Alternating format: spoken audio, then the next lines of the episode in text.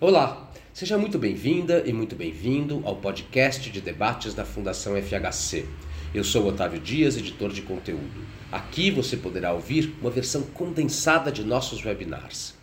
A polarização política não é necessariamente ruim para a democracia, porque a diferença de visões, atitudes e políticas pode ser positiva e impulsionar a transformação da realidade. Mas quando ela se torna extrema e divide a sociedade em dois grupos antagônicos que veem o outro como uma ameaça existencial, passa a ser perniciosa, prejudica a governabilidade e pode levar à erosão da própria democracia. Quando a divisão se entrincheira na sociedade, é muito difícil superá-la. É necessário então haver lideranças capazes de construir pontes, o que exige bastante coragem disse a cientista política norte-americana Jennifer McCoy neste webinar realizado pela Fundação FHC e pela RAPS. Especialista em democracia e polarização, a palestrante elencou alguns pontos nos quais aqueles que desejam superar a polarização devem prestar atenção. Você pode acessar o conteúdo de todos os webinars da Fundação FHC em nosso site www.fundacalfhc.org.br ou nas redes sociais Facebook, Instagram, YouTube, Twitter e LinkedIn. Eu fico por aqui. Até a próxima!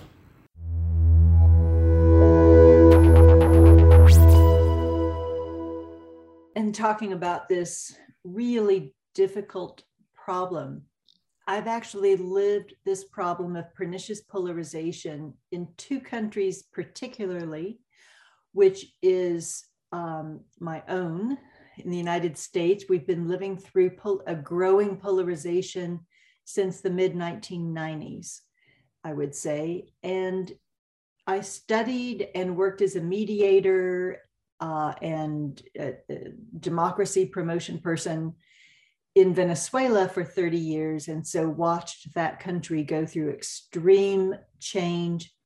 Uh, deep, deep divisions and eventually collapse of their democracy. So I really started this project from that experience. I wanted to talk about the um, my concept of pernicious polarization. When we think of polarization, it's not it's not necessarily bad for democracy.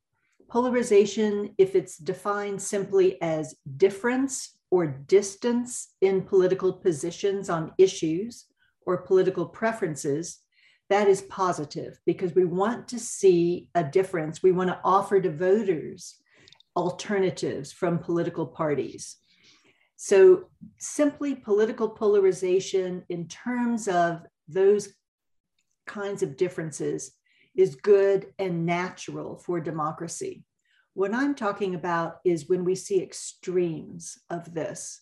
And it's really a process where politics becomes simplified and political leaders in particular try to present a, a, a, binary choice. They try to simplify politics into an either or kind of choice. And so it's binary and it's us versus them. And usually the them is presented as an enemy. This is the really pernicious polarization with very harmful consequences for democracy. Because what happens in this case is that the normal polarization over differences in policy um, positions, preferences, attitudes that people have on different issues becomes collapsed into two different political camps and it becomes an identity. When your partisanship or your identification with a particular political leader or group becomes like a social identity. And when it becomes reinforced with other identities or groups that you belong to, which might be racial or ethnic, it might be religious, uh, it might be where you live, if you're from the rural countryside or from the urban settings. It might be the north and the south part of the country sometimes we see divides. When these identities line up and they are consolidated into two different blocks of society and politics, that is when we see two immovable camps that distrust each other, dislike each other, and eventually become to come to fear each other. They eventually come to see each other as an existential threat to the nation or your way of life. That's the kind of polarization we're seeing growing in the country, uh, in, in the world, in many countries around the world today that I have been so concerned about and studying and looking to see, you know, can we find solutions to this? Now we have to think about how does it happen? It happens when there are normal grievances in a society. So people can be upset, particularly if there's a crisis, if there's been an economic crisis or a security crisis. Uh, people can have grievances and they can be really exaggerated after these crises, or there may be long standing divisions in a society, grievances that might be over a racial discrimination, it might be over religious discrimination. And one group of the population may feel excluded from political power, from resources, from benefits. That doesn't, and even ethnic differences, countries with very different ethnic differences, say um, the Philippines, you might uh, see a lot of differences. That, but that doesn't necessarily translate into this pernicious polarization until a political leader decides to make it so. And they can do that with their rhetoric, with their narrative, with their messages, where they speak in these terms and they identify who is the other and who is the them, who is different from us and who is threatening to us that's what really causes it. And sometimes we see political leaders actually create the issue around which people will divide. So, as an example, when Donald Trump began his campaign in 2016 in the United States, his very first speech when he announced that he would come uh, come out as a presidential candidate, he identified immigration and the threat from immigrants, and he used the terminology like Mexican immigrants who are rapists and murderers. Okay, he identified an enemy and he put this issue of immigration high on the agenda. He brought it to the people's attention.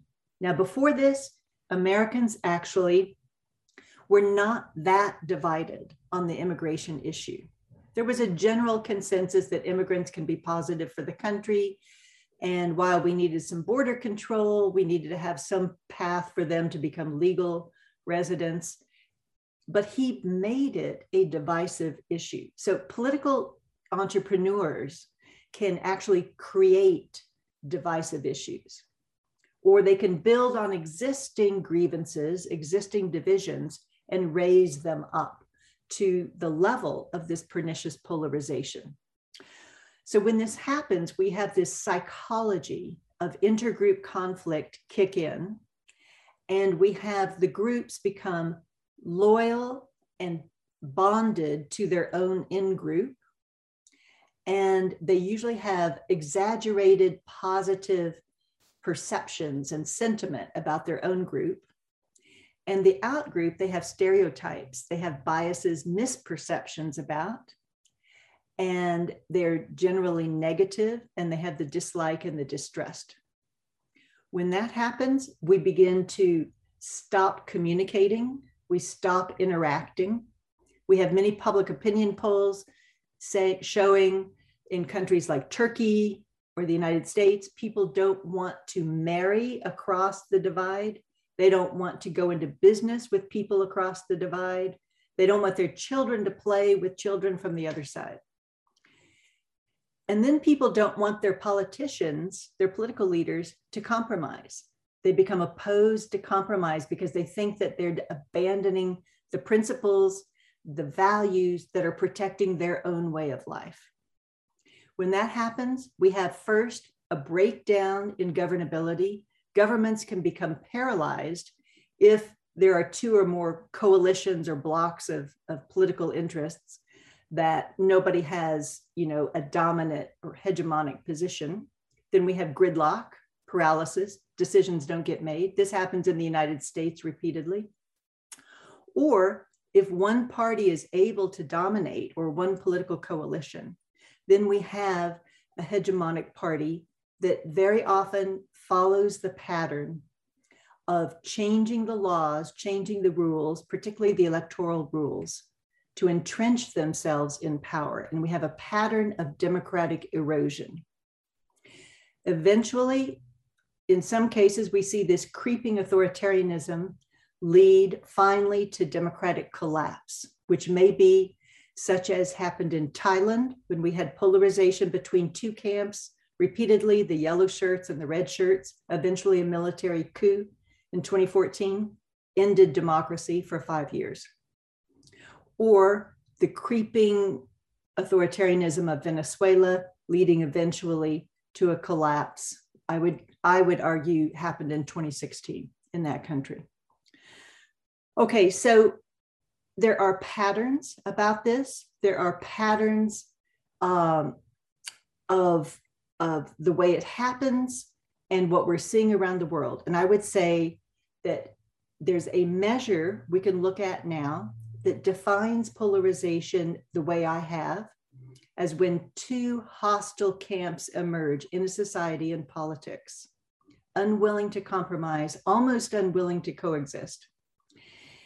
What we see is a measure um, in a think tank called Varieties of Democracy that has been measuring this in countries around the world over time we can see that this polarization is rising in every region of the world in the last decade. So it's a worldwide phenomenon. Now it varies by country. Not every country is rising, but every region is rising. Europe on the Western side is the lowest, but Central and Eastern Europe, it is rising. But Europe overall as a, as a, as a region is the lowest, and all the other regions are above the world average and rising. We know it's a pattern. We also know from the research we've done that it is linked to, it is corresponds with rising polarization, corresponds with an erosion, a deterioration of the liberal democracy scores in a country. So we see this link and this worldwide pattern. Um, now, what can we do about it? What lessons have we learned? Well, we've learned several lessons by looking at this. And now I would tell you, overcoming it is very, very difficult once it's entrenched in a society, especially at the social level, when people are no longer, when families are divided, when neighborhoods are divided. But what we've learned are several things that can help us figure out how to deal with it. One is the first thing that I said that political leaders can drive this polarization when they're exploiting some underlying grievances that people have. So political leaders drive it, they use it for their own political ambitions. Now, they may have political ambitions that are to transform a society for the good. They may think you know they they may articulate a positive transformation of the society but if they use this strategy it is going to end up with negative consequences they also may be doing it just for their own personal ambition and so it may not be you know this positive transformative goal but for their own personal ambition because most politicians come to realize a polarizing political strategy particularly during elections is a winning strategy. Now, the question is can there be other winning strategies? But the first lesson is political leaders drive this, therefore, political leaders ought to be able to reduce it. And so I want to first put the challenge to everyone who is, you know, thinking of or already is um, a political leader to consider how your own narrative can help to drive a, a pernicious position like this or could help to reduce it. The second thing, second lesson, opposition parties play an important role. So you may have a political leader who is polarizing, an incumbent But it really matters what does the opposition do? What do the other political parties do? They can exacerbate it, make it worse, or they can contain it. If generally we see that political parties can have two general directions to go. They can have a goal that is a what I would call a preservative goal, meaning they want to return to the status quo ante. They want to return to the way things were before this new group came to power or this new leader brought in some other group and displaced the old group from power. So if the opposition is the old group that now feels displaced and they just want to return to their position of power, then that's a preservative goal. And usually, what they will do, the pattern we've seen in country after country, is that they will reciprocate the polarizing strategy along the same cleavage, the same line, the same divide. They'll reciprocate it with the same kind of demonizing language, insulting the leader and their followers, talking about how terrible they are, how threatening they are in very insulting terms. That's reciprocating it. And that will simply entrench the logic into the political dynamics. Or they might just passively kind of appease it or mask it. So I, I would ask you to think about Chile after, um, after Pinochet's uh, removal. And the Concertacion came together. They had a major consensus on the economic strategy to continue a market oriented economic strategy. So it was very positive to have this consensus because they didn't want to destabilize the country more. But what they actually did was mask the underlying polarization by failing to address the inequalities um, and the grievances that were underlying the original, you know, rise of Allende and and uh, bringing in the military coup back in 1973. Until now, we've seen in the last five years or so in Chile you know, the protests coming over the economic inequality, the privatization of education, social security, and, you know, really uh, becoming very strong over the last couple of years. So that simply suspended the polarization, that consensus among the parties. It just suspended it. It didn't address the underlying different uh, grievances. So the second kind of goal that opposition parties can have are what I would call generative goals to deepen democracy or to renew the social contract, looking forward. And here they could try it in two different ways an active depolarization, which would be reestablish those what political scientists call cross cutting ties in a society, which means I belong to one particular church, but I also belong to a you know an environmental group and i also belong to you know a sports team. I'm a fan of a sports team. I have these different identities these different interests. And so i can i reach across people people from different political parties and interests are in these different groups those are cross-cutting ties in this polarization i'm talking about we don't have that anymore we are in the two camps all of our social activity is only in my camp my communication, my, my source of information, my social media, my news sources are all in one camp. Okay, we've got to change that. We've got to get back to the cross cutting ties. So, an active depolarization strategy would try to identify all these different interests that we have, what unites us, what unites us as a society, as a country as well.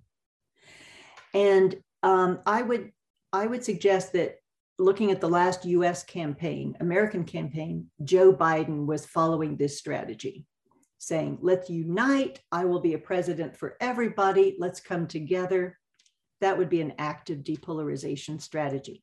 An alternative might be still generative, looking to generate something new for the future, would be what I would call transformative repolarization where we change the axis of polarization, the dividing line.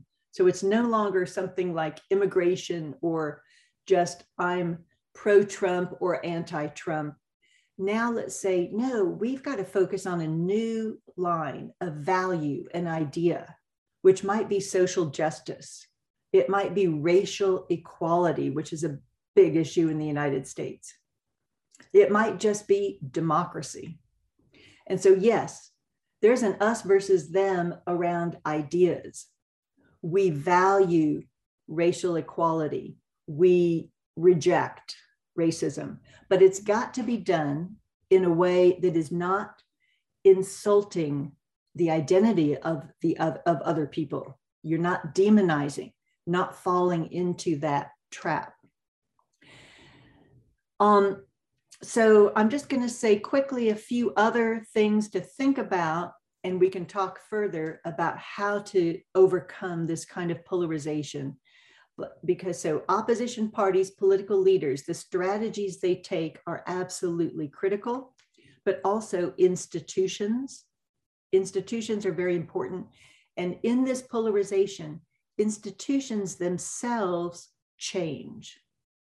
They change because people's perceptions about them change, they become politicized. And so let's say an accountability institution such as impeachment. So when a Congress or a parliament tries to impeach a president, that should be a mechanism for oversight. We've seen in Brazil, it became very political with uh, Dilma's impeachment. The United States, the attempts to impeach Donald Trump become, became very political, so that one side of the divide sees the whole exercise as illegitimate from the very beginning. They don't want to look at any evidence or anything. It's just illegitimate. They believe it's driven by political ambition to remove my president. And the other side is trying to do it as a political oversight mechanism. So we lose our ability to have um, agreed upon conflict resolution mechanisms. And there are some institutional changes that we can also make to change the situation that can reduce the stakes of the elections or that could help to, to change the logic of this. We could talk more about those.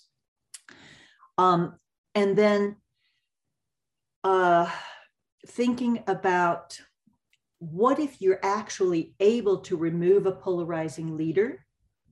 What next? Because what we know is simply removing the top, removing one person, you defeat them in an election, you impeach them, you get rid of them some way. Well, that's not enough. That is not enough. So, what we've got to do, I would suggest, would be consider three things. A new government comes in. First, shift the narrative, shift the narrative from identities to ideas. Avoid vengeance do not use discrediting or delegitimizing language about your opponents. Consider your opponents as legitimate opponents. Don't try to disintegrate them as traitors to the country.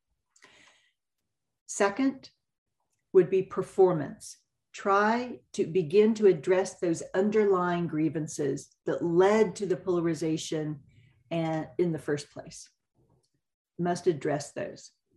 Third, institutional reforms to try to reduce any winner take all institutions in the country and lower the stakes of the elections. Because when people feel this mutual threat from the other side taking power, if they feel like it's not so threatening if the other side takes power, that we'll still have a say, we'll still have some participation in some way, then they won't be so inclined to support the anti democratic behavior of their own politicians in order to keep out the other people. And the last thing I will offer is agency is important, which means our own voluntary decisions. What individuals do matters. So, at the level of political leaders, for any of, of you all who are, you know, running or are going to be leaders, avoid the trap of being pushed into one camp or another. Because in polarization, each side wants to label everyone. If you're not with us, then you're against us. But in polarization, we need bridge builders.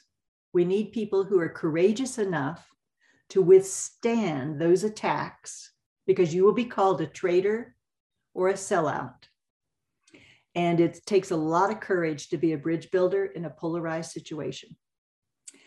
And then at the level of citizens, citizens have got to learn to recognize the early signs, the warning signs of this polarization, and be willing to talk with people who think differently. Be curious, try to understand what's underlying their positions. What are their motivations? What are their values? You may find something actually of common ground that you value that you could work together to try to find solutions.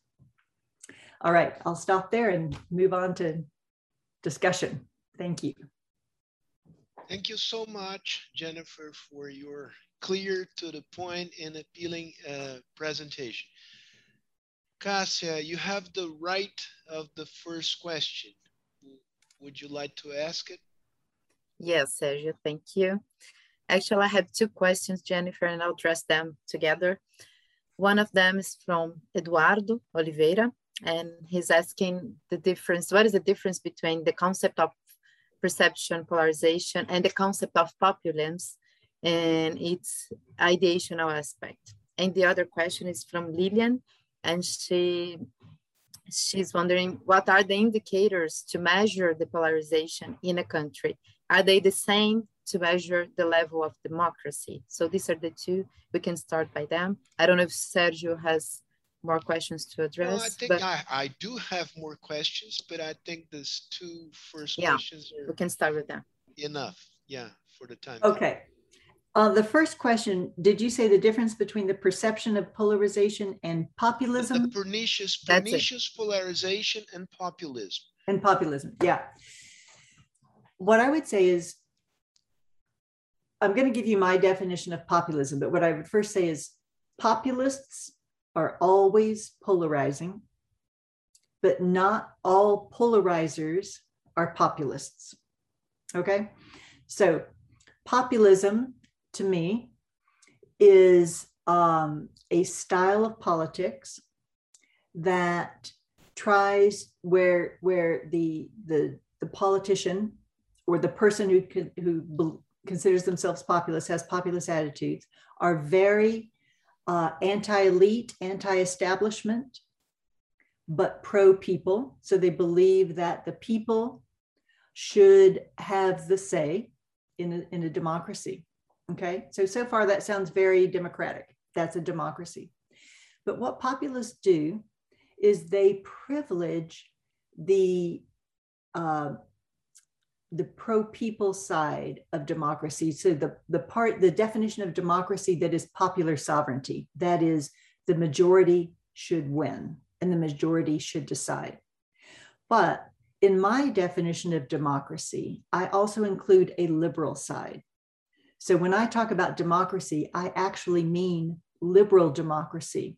The liberal part of it is the protection of individual rights and it argues that there are that there is a role for the political minority okay so in in liberal democracy there are also forms of checks and balances that we so that we can have accountability that is even if we want a very strong president to make decisions to have an efficient government we don't want an all powerful government because that would be a dictatorship or a monarchy.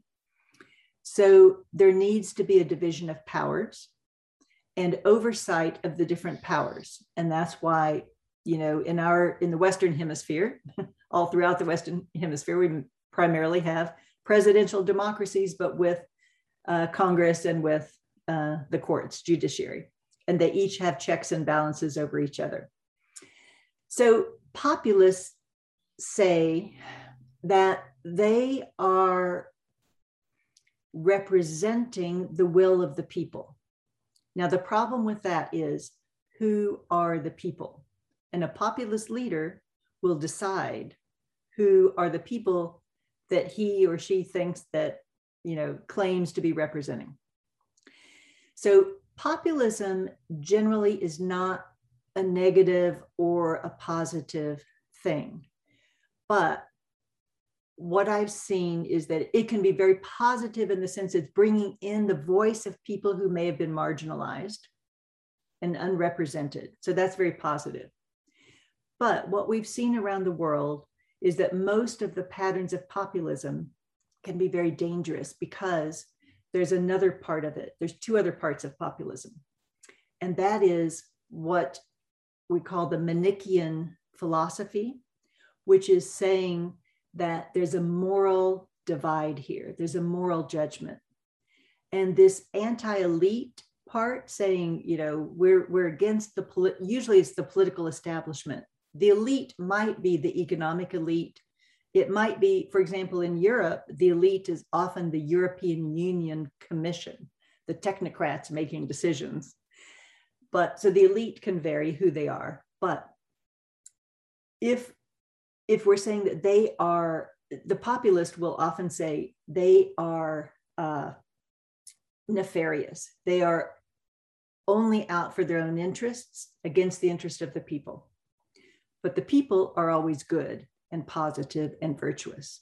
The problem again is who defines the people. And if the people are defined, such as in Hungary, the leader of Hungary defines Hungarians as only the Christians, so no Muslims or other religions, um, and only you know Hungarian speaking, Hungarian natives, even if they live outside the country. Those are the Hungarian people.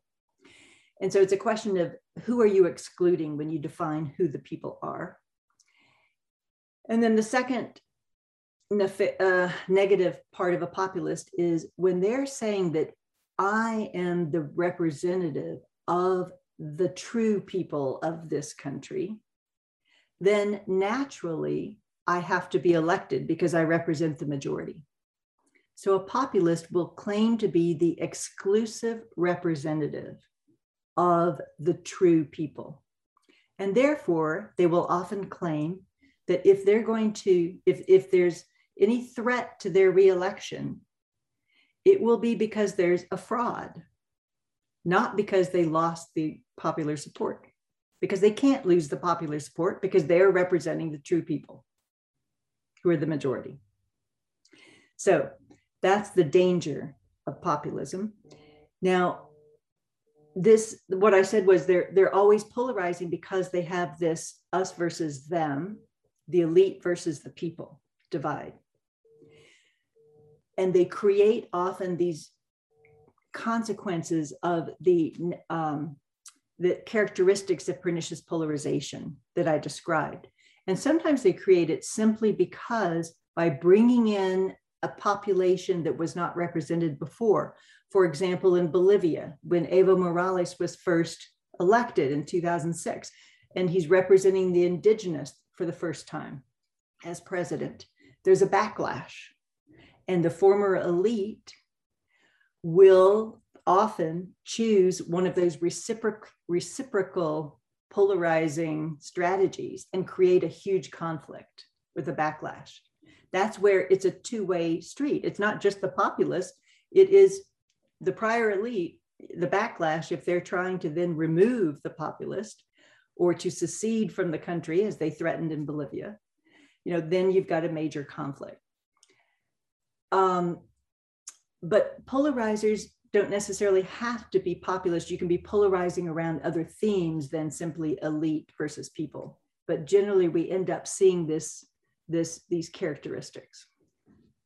Okay, sorry, that was just the first second, question. There's the second question. There's a second question. Yeah, sorry. Okay, I'll be quicker. Indicators of polarization. Yeah, there are signs of polarization. Um, when political parties stop being willing to compromise, when one political party simply says, we're going to be obstructionist to stop the other party from, from getting gains when they're in power.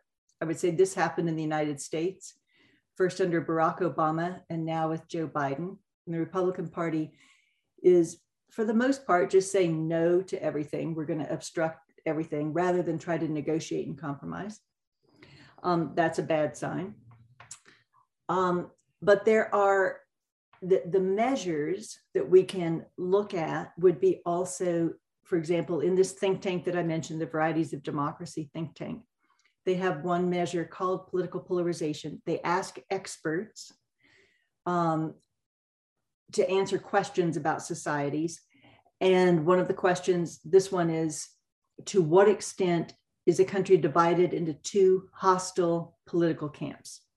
They ask some other questions that we can look at as well um, that has to do with willingness to compromise or respecting counter arguments. Um, to what extent do political parties respect counter arguments from others, or do they simply discredit them as being illegitimate or unpatriotic? Uh, so that would be another sign of this pernicious polarization. Um, and when people, uh, when uh, disinformation grows and people are refusing to accept messaging, uh, messages of authorities, when they refuse to accept the legitimacy of someone in government or in the opposition, including their messages, and when they start to question even experts, uh, when they question uh, information, when a society can no longer agree on basic information or facts, these are all signs that you're really in a high state of polarization, which means that even news media, uh, information, science, all, everything, the institutions can be politicized.